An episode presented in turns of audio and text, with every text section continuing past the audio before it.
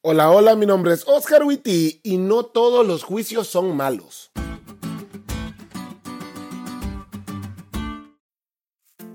Yo creo que una de las cosas que más miedo me da son los juicios. No sé, la idea de que voy a ser juzgado me preocupa. No tanto porque soy malo, sino porque el sistema es corrupto. Pero la solución de Dios para la obra atroz del cuerno pequeño es un juicio.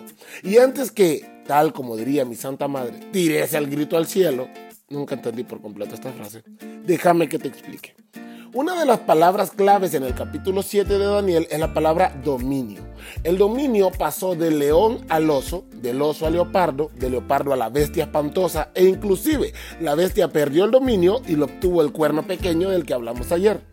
Ver pasar el dominio de reino a reino, todos tan cambiantes y tan destructivos, nos hace pensar hasta cuándo vamos a sufrir todo esto los seres humanos, y más específicamente los santos del Altísimo. La Biblia habla que mientras el cuerno pequeño tuvo el dominio, el pueblo de Dios sufrió. Y si nos vamos a la historia, podremos darnos cuenta de todas las cosas que el papado hizo contra los hijos de Dios. Ahora, el dominio del cuerno pequeño tenía fecha de caducidad, tres años y medio proféticos o 1260 días años. Y aunque es demasiado tiempo, el tiempo de su dominio concluye allí. Y Dios decide darle el dominio ya no a bestias ni cuernos, sino a los que le pertenecen por herencia, a los santos del Altísimo. ¿Y cómo se los da? Por medio de un juicio cuyo veredicto concluye en el dominio restaurado a los hijos de Dios.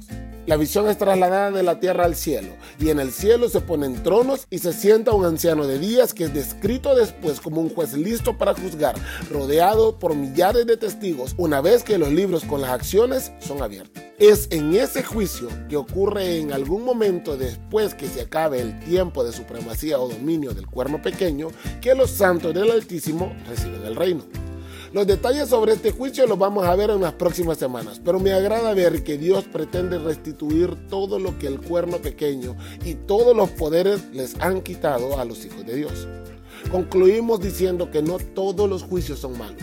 Aunque los tribunales humanos no siempre emiten sentencias justas, el juicio divino es siempre justo y recto. En Daniel 7, este juicio es la esperanza del pueblo de Dios. Es el medio por el cual Dios restituye a sus hijos lo que han perdido y por el cual les da la victoria final. Por eso vale la pena que vayamos a juicio.